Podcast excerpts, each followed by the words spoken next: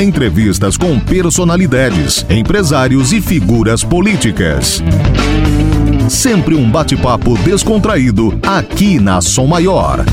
A partir de agora, nomes e marcas com Adelor Lessa. Oferecimento: Unesc Matrículas Abertas. Formação e inovação para transformar o mundo. E Cacto Publicidade. Cacto Publicidade. 16 anos de inteligência criativa construindo marcas. Alô, bom dia. Muito obrigado pela sua audiência. Rádio Som Maior, nomes e marcas no ar. Eu tenho o prazer de trazer aqui para o programa hoje um cidadão que é muito conhecido no sul de Santa Catarina, tem uma história de vida muito bonita, é um vencedor, começou de baixo, bem de baixo, e tem uma história muito, muito bonita e eh, uma história muito interessante. Muito conhecido na, na região. Desde o início, quando colocamos o nomes e marcas no ar, eu sempre tive a ideia de trazê-lo, porque conheço um pouco da, da, sua história, vou conhecer o restante aqui. Tenho o prazer de receber aqui no estúdio da Som Maior o empresário Primo Menegali. Bom dia, primo. Bom dia, Delor. Bom dia, Criciúma. Prazer recebê-lo aqui Saudade, no Nomes e Marcas. Criciúma. Saudade, Criciúma, primo. É. aqui onde nós estamos, tu, garoto, andou por aqui tudo. Sim, eu já morei aqui, né? Isso. Morei muitos anos aqui, então conhecia tudo, mas naquele tempo Oh, Criciúma era pequena. Hoje está muito grande.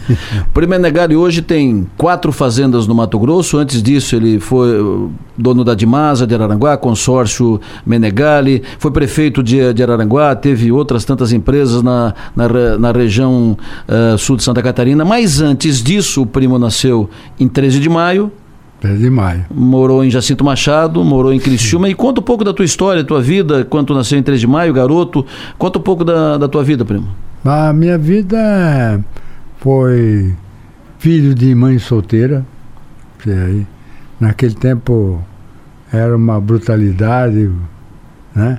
Então era filho bastardo.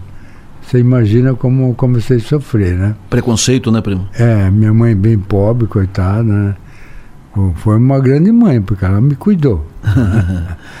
Mas, bem pobre, depois fomos morar em Pinheirinho, lá perto de Jacinto Machado. Então. Pinheirinho, não Pinheirinho de Criciúma, Pinheirinho lá, lá no Jacinto Machado. Pinheirinho lá do Jacinto Machado. Perfeito. E de, depois, então, um dia nós fomos ao hospital lá de Jacinto Machado, tinha um hospital lá. A falecida mãe estava meio doente. Eu era um menino, calculo que eu tinha uns 10 anos. Fui com ela a pé. Chegamos lá, hum, nem deram bola para nós. Aí eu comecei a pensar, se eu fosse rico, né? Então, caminhando de volta com a minha mãe, aí eu falei para ela, mãe, eu, eu vou ficar rico. Aí ela falou assim, ah, você tá louco. muito bem, mas sabe, mulher que não liga, não liga muito com, continua mandando. Mais adiante foi, mãe, eu vou ter até um avião. Aí ela falou, agora enlouqueceu de vez. e tu ficou rico e teve um avião? Eu tive, tive um avião e eu morava em Mato Grosso já, ah. quando comprei o, o primeiro avião. Aí eu mandei o meu piloto buscar ela aqui, né? E eu esperei, eu não vim junto.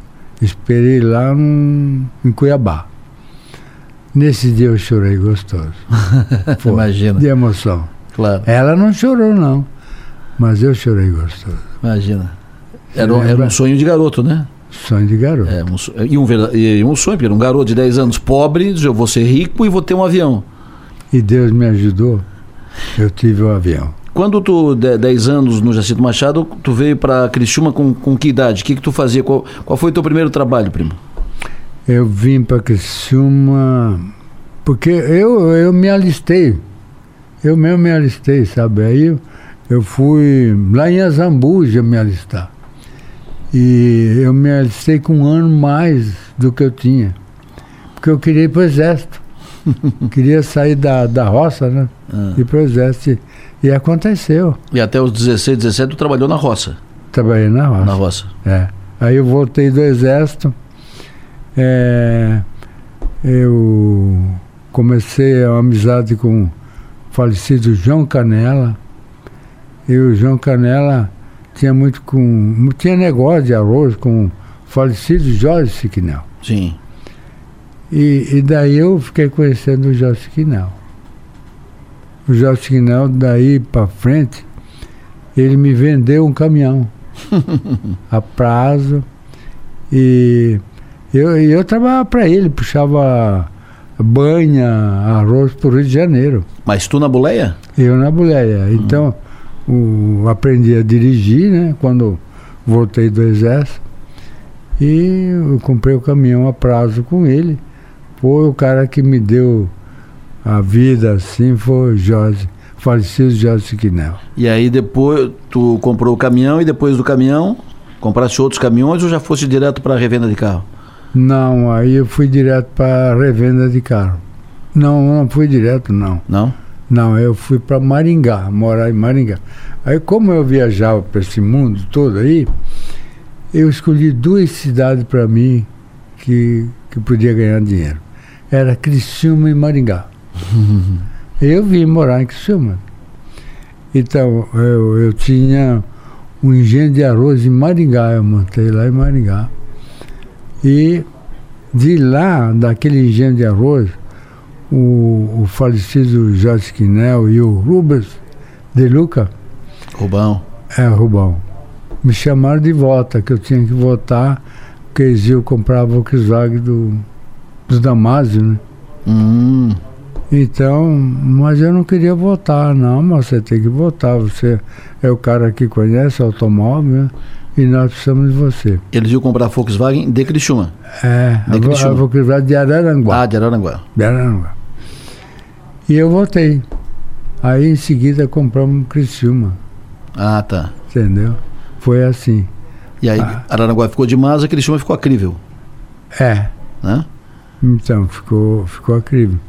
E eh, aí eu acabei vendendo Maringá, que era sócio com o Rubens.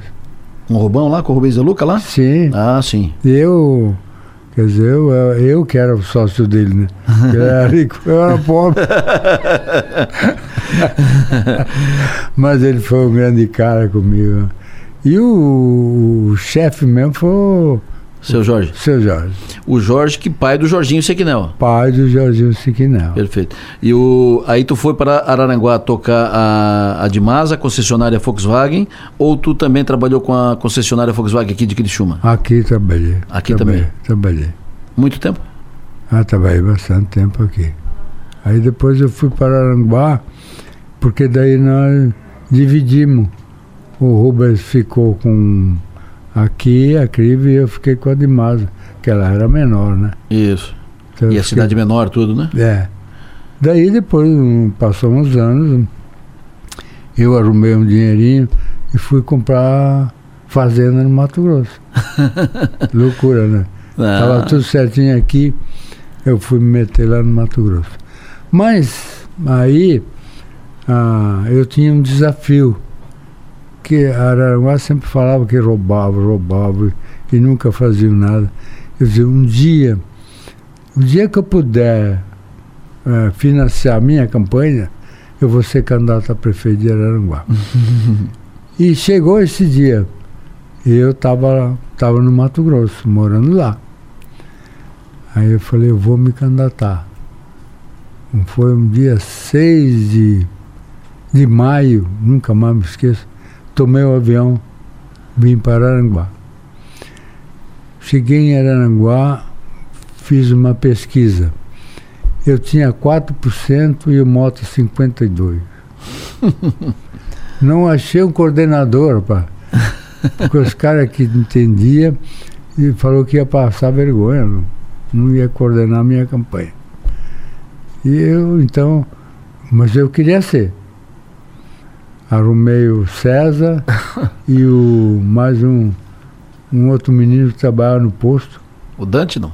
Não, Não? um que trabalhava no posto era um, simples. Aí é que nós come, começamos a campanha. Aí que o Dante entrou depois também, né? Entrou o Até- Vicente, o Dante. Até o Dante, o Dante fez um trabalho bonito, rapaz, foi, que, eu, que me fez ganhar um debate. O Dante fez um levantamento quantas ruas tinha a calçada em Araranguá. E me entregou. E no dia veio essa pergunta. Matei na hora.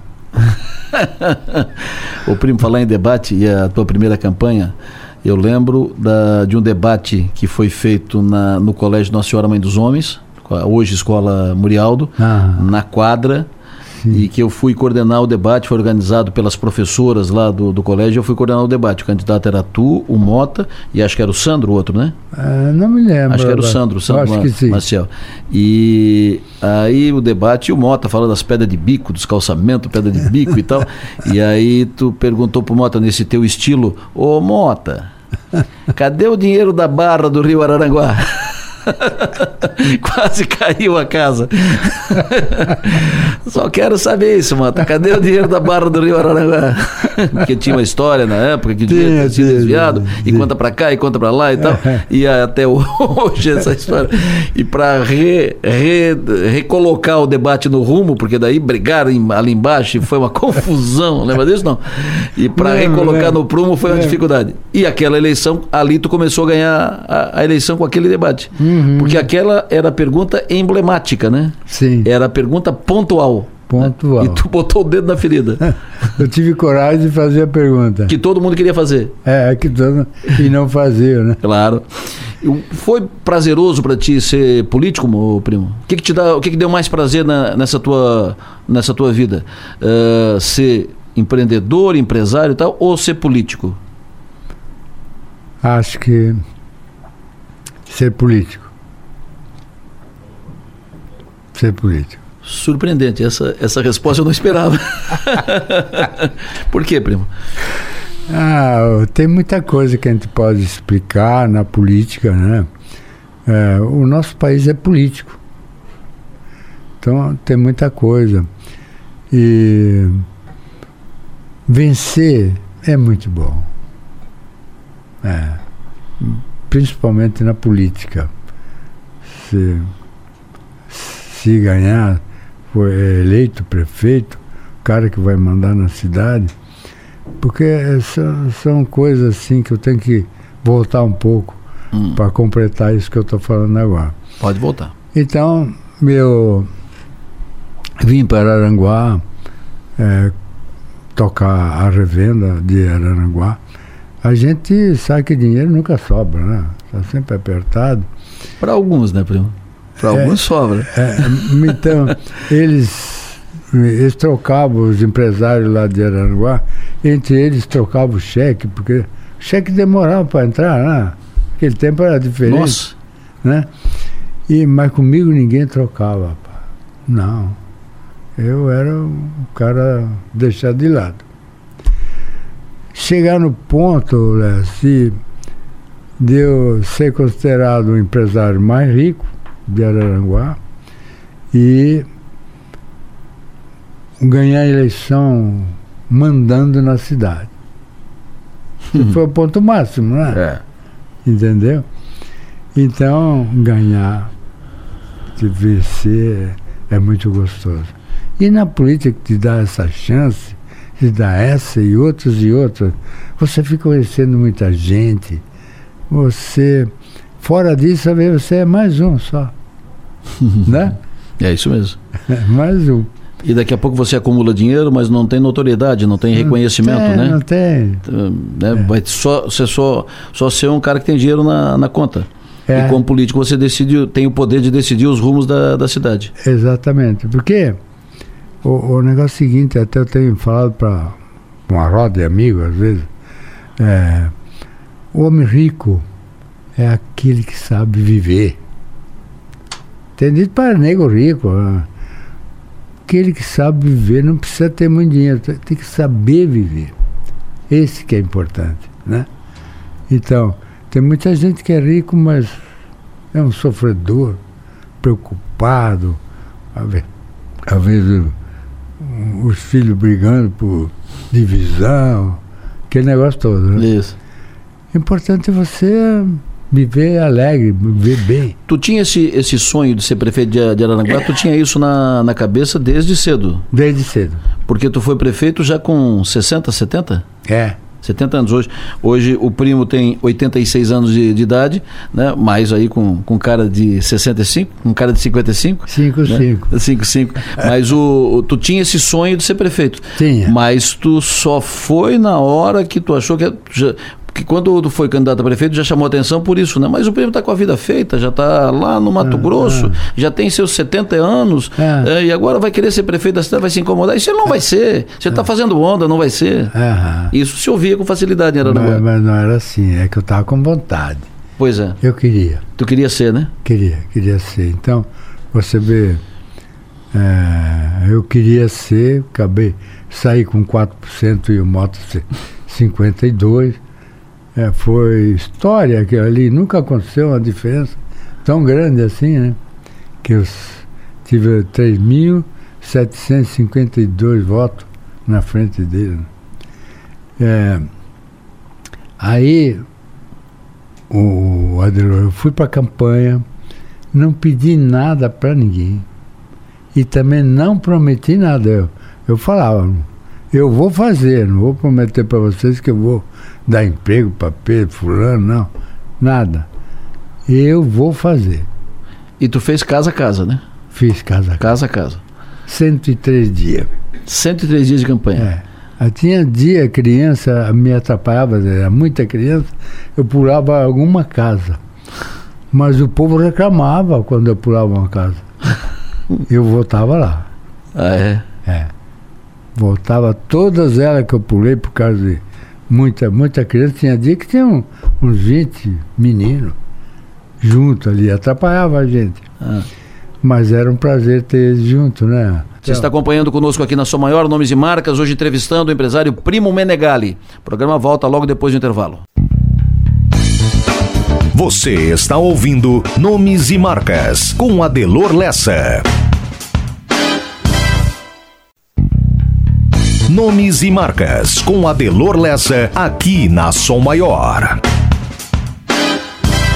Oferecimento: Unesc Matrículas Abertas. Formação e inovação para transformar o mundo. E Cacto Publicidade. Cacto Publicidade. 16 anos de inteligência criativa construindo marcas. Voltamos a apresentar, aqui na Som Maior, Nomes e Marcas hoje, entrevistando Primo Menegali. Nomes e marcas com Adelor Lessa. Ô primo, qual foi o segredo, qual é a fórmula para o vencedor, para o empresário vencedor, para ele vencer na vida como empresário e como em, empreendedor? A vida para o primo, sucesso na política, foi consequência, né? Porque o primo acabou construindo um nome, uma marca, né? E aí, dali para frente, ele foi. Mas qual é, a, o, qual é o segredo para o guri lá de 10 anos de idade, humilde, pobre, lá do interior do Jacinto Machado, chegar à condição que ele chegou como maior, maior empresário da, de Araranguá? Ah, ele, primeiro, ele tem que ter posição. Eu quero. Tem que querer. Porque o homem, quando quer, ele tem muita força. Você sabe disso, né? Tem. Ah, rompe montanha. Então eu queria. E aí eu fazia economia de tudo e trabalhava, não tinha hora para trabalhar. Não tinha dia e noite. Até, até vou contar uma passagem assim para você. É, eu fui para o Rio de Janeiro carregado com arroz, com farinha, não lembro e vim vazio. Foi para o Rio de Janeiro carregado que tu disse, dirigindo o caminhão. Caminhão. Caminhão carregado. carregado caminhão carregado. É, voltei vazio, porque eu não tinha pneu. O pneu estava mal. Voltei para São Paulo vazio.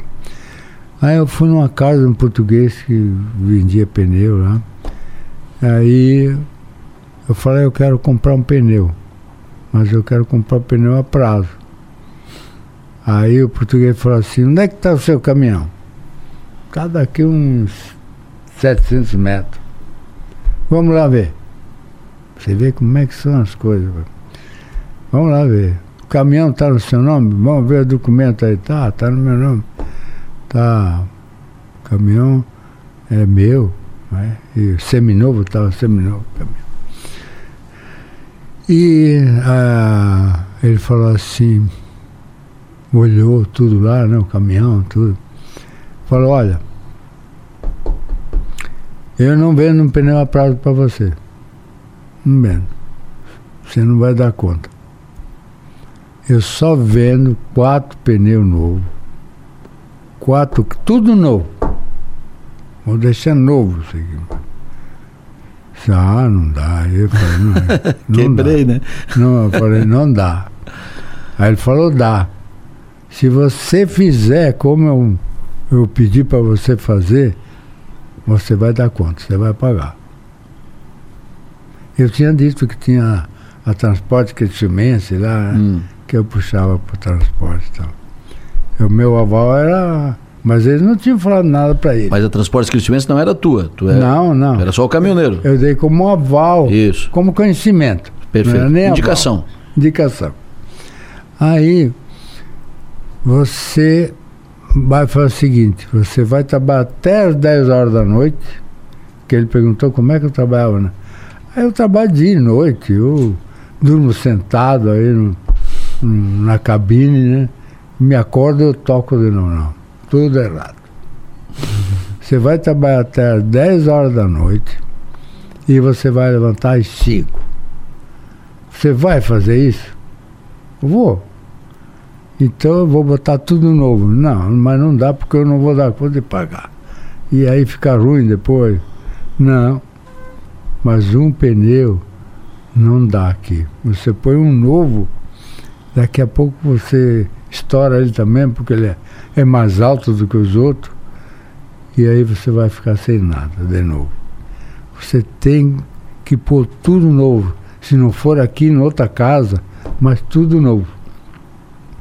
Mas eu vou vender o pneu para você. Você vai pagar.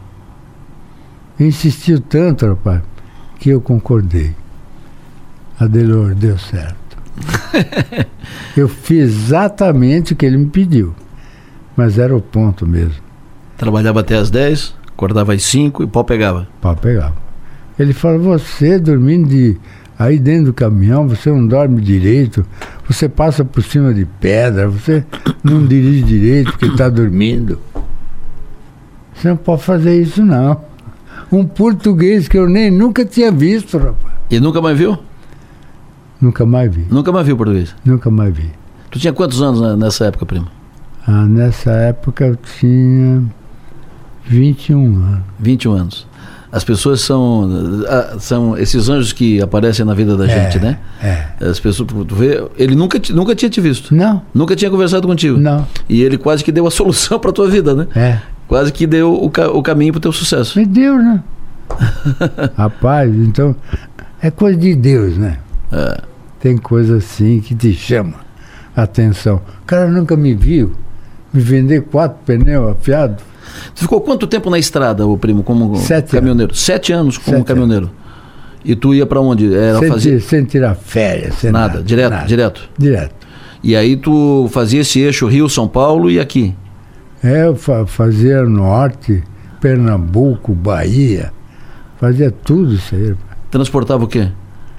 Transportava daqui para o Rio de Janeiro, era banha, que aqui em Criciúma produzia, né? Banha, ah, farinha de mandioca também e arroz. Arroz, era forte era arroz. Tu levava farinha para Vascaína lá do Rio de Janeiro, não? Não, eu levava o, o, o, o falecido Jorge Siquinel, Ah. ele tinha escritório lá. Mas ah, aí tinha outro caso, por exemplo. Telefone naquele tempo demorava para fazer um- uma ligação. Aí eu chegava primeiro do que o telefone. então eu, eu levava o mínimo que eles podiam vender lá. E alguma vez eu vendia, né? Então o meu prazer era vender sempre mais do que ele tinha me dado. Tu sempre foi bom de negócio, primo. Sempre fui. Sempre foi bom de negócio. E aí ah, ficou ficar sete anos no caminhão, aí tu entrou para a concessionária. Das concessionárias tu ficou com a, com a Dimasa e depois foi que tu botou o consórcio e botou aquela loja de motos em Torres, né? Isso, isso. Isso, né? É. E a partir- E Araranguá também, a loja de moto também. Loja de moto em, em Araranguá também. É, Bom, o teu consórcio tem aqui também em, em Criciúma. O consórcio é teu até hoje. Até hoje é meu. É. E o depois é que tu foi para para fazenda. Hoje tu tens quatro fazendas. Quais são? Qual é o tamanho da- das tuas fazendas? Eu tenho quatro fazendas que tem hum, dois, quatro mil aquele. Nas quatro? É, você multiplica 4 mil por 2,5 para ver quantos hectares dá. Dá quase 12 mil hectares. Não, 11 mil hectares ma- mais É. ou menos. É, deve ser. É terra, hein? É terra. O que que tem na- na- nas suas fazendas? É soja ou é gado? Não, é salgado. Só gado. Salgado. É gado para corte. É, eu tenho uma fábrica para fazer ração. Ah, Montei uma fábrica. para ti. É, eu confino boi. Tenho confinamento. E tu, tu tinha experiência ou tu foi aprendendo com a vida a Fui pecuária? aprendendo com a vida. Hum. No gado até eu tinha experiência. Minha mãe tinha seis vaquinhas, não, três. É, Três vaquinhas, eu mexia com aquele. Que, aqui é terneiro, lá é bezerro. é. Eu mexia com eles, tá, cuidava dos bezerros, abraçava os bezerros. Mas essa era a tua acho que- experiência. Acho, acho que começou ali. É, deve ser. Gostar, né? Claro, claro. Me começou ali. É, imagina, mas ali, para as fazendas, ali para as fazendas, a lá a tua mãe tinha para tirar leite? É, eh, tinha só para tirar leite. Era de- tinha 25 hectares, né? Ah. Então plantava e tinha um pastinho também. né? 25 hectares. Do teu gado hoje não, não, não é para leite? Não. Não. Eu, eu tenho gado de leite, mas só para dar pro, leite para os peões, né? Tá, Tens o que? Uns 10 mil, umas 10 mil cabeças? De, De, umas 10 mil cabeças de gado hoje? é, Mais ou menos. é. Que, que tipo de gado? Como é que tá o mercado do gado, primo? É boi. É boi? Ah, o mercado do gado aconteceu o seguinte, rapaz. O, o Lula deu todo o dinheiro para Pra J- Pra JBS? JBS. E JBS criou carne fraca, lembra? Isso. A carne fraca, o boi é lá embaixo. Depois a vaca louca. Eles compravam frigorífico e fechavam. Como fecharam aqui também, né? Isso. Então, aquilo faz quatro anos que o homem do boi não ganhou dinheiro quase, porque uma está lá em cima, outra lá embaixo. Estamos esperando que agora melhore. O, o que, que é mais fácil? O que, que é melhor de, de negócio que te dá mais resultado? É gado ou é, ou é vender carro? Ah, isso é muito relativo. Com os últimos anos agora o gado não deu dinheiro. Porque o, o próprio país atrapalhou tudo, né? E o, o automóvel sempre tem altos e baixos também. Tem época boa. Mas eu acho que depende como a gente trabalha, depende como, como você implanta o seu trabalho, né? Depende de tudo isso. Ô primo, o teu filho, primo Júnior, que hoje é vice-prefeito de, de Araranguá, ele pode ser candidato a prefeito na eleição do ano que vem. Hoje lidera as pesquisas, provavelmente será. Então, Sim. é evidente que tu vai conversar com ele ah, e um dia ele vai te perguntar: qual é a dica que tu me dá? Tu que já foi prefeito duas vezes, duas ou três?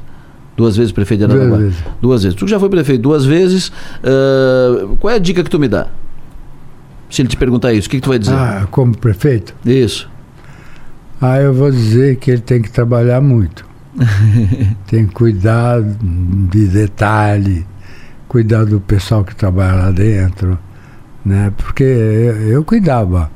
É, o, o, o- que trabalhava na obra, que eles pegavam o ônibus, o caminhão ali de manhã às 8 horas para ir para a obra, chegavam lá, eles puxavam uma garrafinha de café, sentavam tudo de novo, para depois mais tarde começar a trabalhar.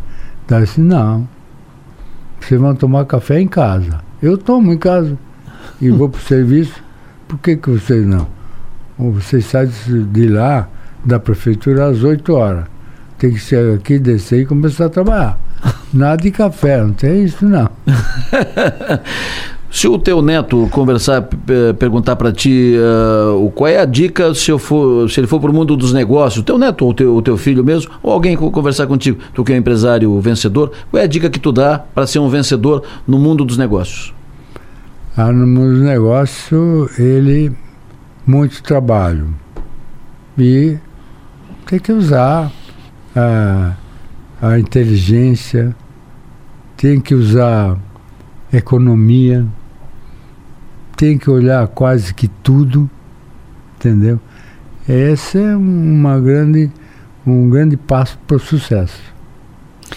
O primo com 86 anos, empresário vencedor, família nasceu pobre, humilde, virou um grande empresário, empresário mais importante de Araranguá, virou prefeito da cidade, dois grandes mandatos, é, é, hoje é um fazendeiro, grande fazendeiro. Ainda tem sonhos, primo? Quais são os, teus, os sonhos que tu não conseguiu realizar? É, não tenho assim grandes sonhos não, porque com 86 anos não dá para ter. Mas, que, Mas é um homem realizado. É, sim, sim. Sou um cara feliz. Feliz. Sim. É. é. Por exemplo, Deus me ajudou muito. Eu às vezes me analiso, entende? Um dia eu estava na Foz do Iguaçu, fui num evento e estava a minha mulher, um advogado da empresa mais dois diretores. Lá na Foz do Iguaçu, de manhã cedo, a gente saiu para dar uma volta. Então eu estava num alto assim, comecei a pensar, mas eu estou num evento importante aí, com um advogado, dois diretores junto comigo, a mulher.